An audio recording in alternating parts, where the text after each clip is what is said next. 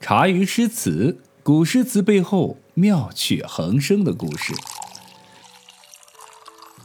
游玩了洞庭湖之后，刘禹锡心情啊也好了很多，继续东行前往河州。一日呢，他经过西塞山时，忽然被这里的景色给镇住了。为什么是镇住而不是迷住？那是因为这西塞山可不仅仅是几星级的景区，这个地方在现今湖北省黄石市东面的长江边上，可谓是揽横秋塞，山锁洪流，形势险峻，是上至汉代，下至魏晋南北朝等六朝有名的军事要塞。刘禹锡的一首《西塞山怀古》。哎，就这样应运而生了。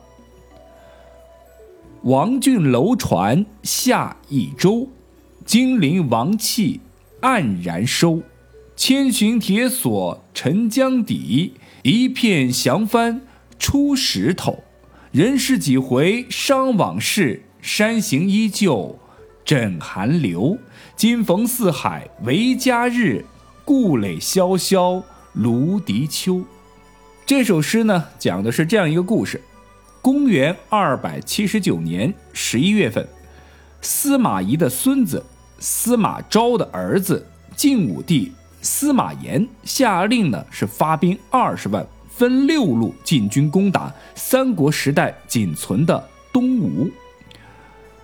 龙骧将军王浚呢，啊，当然也可以读作是那个三点水的那个俊逸的俊啊，王浚。从益州，也就是现今的四川成都、云南、贵州等地出兵，带水军沿嘉陵江、长江而下，直取东吴。这便是刘禹锡这首诗的第一句“王浚楼船下益州”的由来。王浚的水军经过多年的训练，早已经被打造成为一支战斗力极强的部队，因此一路上是摧枯拉朽、攻城拔寨，无坚不摧。为了阻挡王浚水军继续前进，东吴军队在长江水道的关键地带布置了拦截战船通过的铁索，并在江中呢安置丈余长的铁锥。然而，吴军的这些布置却提前呢被晋军得知。王浚呢当即下令做了数十个超大的木筏，在木筏上扎成草人，披甲执仗，让吴军误以为。是晋军通过这一幕，哎，是不是很熟悉啊？嘿，我敢打赌啊，王浚当时的做法就是在致敬诸葛孔明的草船借箭。于是呢，这些超大的木筏在江面上顺流而下，暗至江中的铁锥呢，都扎到这些木筏上，被木筏呢给顺流给带走了。之后，王俊又下令将长十余丈的火炬浸泡过麻油后。放到前行的船上，当船遇到阻拦后，就点燃火炬，拦江的这个铁索被烈火熔断，于是王浚的战船就通行无阻。西塞山怀古中所指的“千寻铁索沉江底”，说的就是这一段。到了公元二百八十年二月初三，王浚的水军攻克西陵，杀西陵都督刘宪等人。此后几天时间内，王浚又相继攻占了荆门、一道、乐乡等地，沿途许多的州郡啊都不敢和晋军抵抗，纷纷呢就送上官印表示投降。在晋军伐吴的前夕，晋武帝曾有诏书命王浚到达建平后就接受杜预的调度指挥，到达建业，也就是东吴的首都，现今的南京后就受王浑的调度指挥。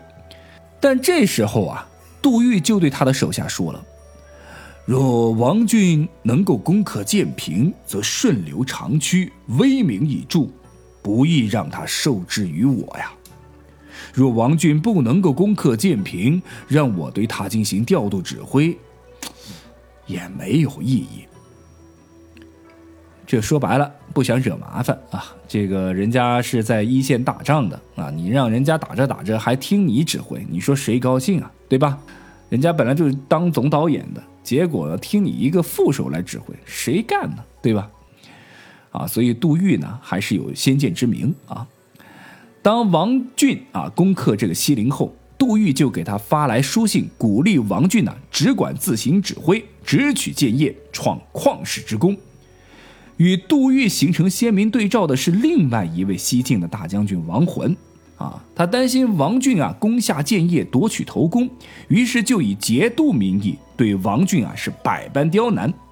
王俊认为战机稍纵即逝，所以不愿受亡魂掣肘。于是呢，便以战船顺风前行，难以停泊为借口推脱。这件发生在灭吴之战中的小插曲，并没有对最后战争的实际结果产生影响，但却反映出了杜预、亡魂的人品高下。王俊的水军抵达建业后啊，旌旗弃甲，连天必将，威势极盛，东吴人心中早就惊恐不甘。东吴皇帝孙皓啊，打算做最后的挣扎。然而呢，先是吴国游击将军张相帅啊率军不战而降，后有吴国的陶俊的军队呢趁夜色集体逃溃。孙皓啊自知已是无力回天，只好派人向王俊呢递上降表：“金陵王气黯然收，一片降帆出石头。”表达的就是这段历史故事。其实回看本首诗的前四句，洗练紧凑，在对比之中写出了双方的强弱、进攻的路线、攻守的方式、战争的结局。他只用一句啊，就是第一句，就写出了西晋水军出发，接下来就是单写东吴了。在战争开始的反应、苦心经营的工事被毁坏，直到举旗投降，步步紧逼，一气之下，人们不仅看到了失败者的形象，也看到了胜利者那种摧枯拉朽的气势。可谓虚实相见，胜败相形，巧于安排。刘禹锡在整个诗句中的剪裁上也是颇具功力。他从众多的史事当中单选西晋灭吴一事，也是耐人寻味。因为东吴是南北六朝的头啊，他又颇为新颖的防御工事，竟然还被全灭了。照理说后人应该引以为戒，其实不然。所以写东吴的灭亡，不仅是揭示了当时东吴皇帝孙皓的昏聩无能，更表现了那些后来者的愚蠢，也反映了国家的统一是历史的必然。清代文学家屈复啊认为此诗的第五句啊“人世几回伤往事”特别需要强调和谬赞。嗯，但是呢，我个人认为啊，若是没有前四句丰富的内容和深刻的思想。第五句啊，也是难以啊受到如此言简意赅的效果。第六句“山行依旧枕寒流”啊，山行指的就是西塞山，寒流呢指的就是长江了。这个寒流的寒字啊，就冬天的这个寒字啊，和拮据的秋字其实是相照应的。诗到这里点到本文的重点就是西塞山。但是前面所写却并没有离题，因为西塞山之所以成为有名的军事要塞，之所以在他的身边演出过那些有声有色、载入史册的活剧，就是以南北分裂、南朝政权存在为条件的。因此，前面放眼六朝的兴亡，正是为了从一个广阔的历史背景当中引出西塞山，从而大大的开拓了诗的境界。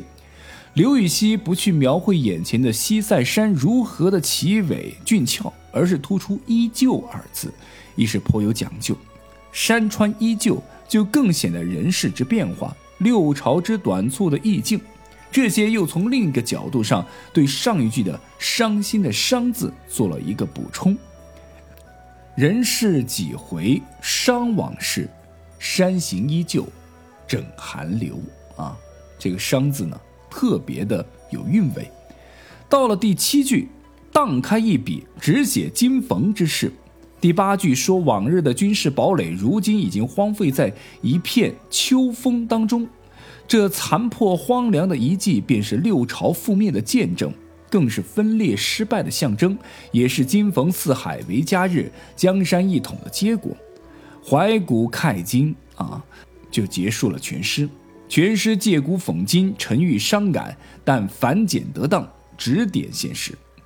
刘禹锡的这首诗啊，深刻的思想纵横开合、酣畅淋漓的风调当中，他好像是在客观的叙述往事、描绘古迹，但其实你仔细的玩味的多读几次，你会发觉并非如此。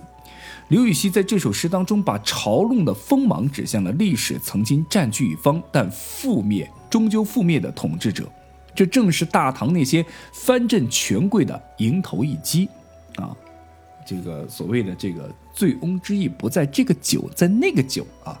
所以说，也可以说是对当时焦氏腐败的唐王朝来说，也是一面很好的镜子。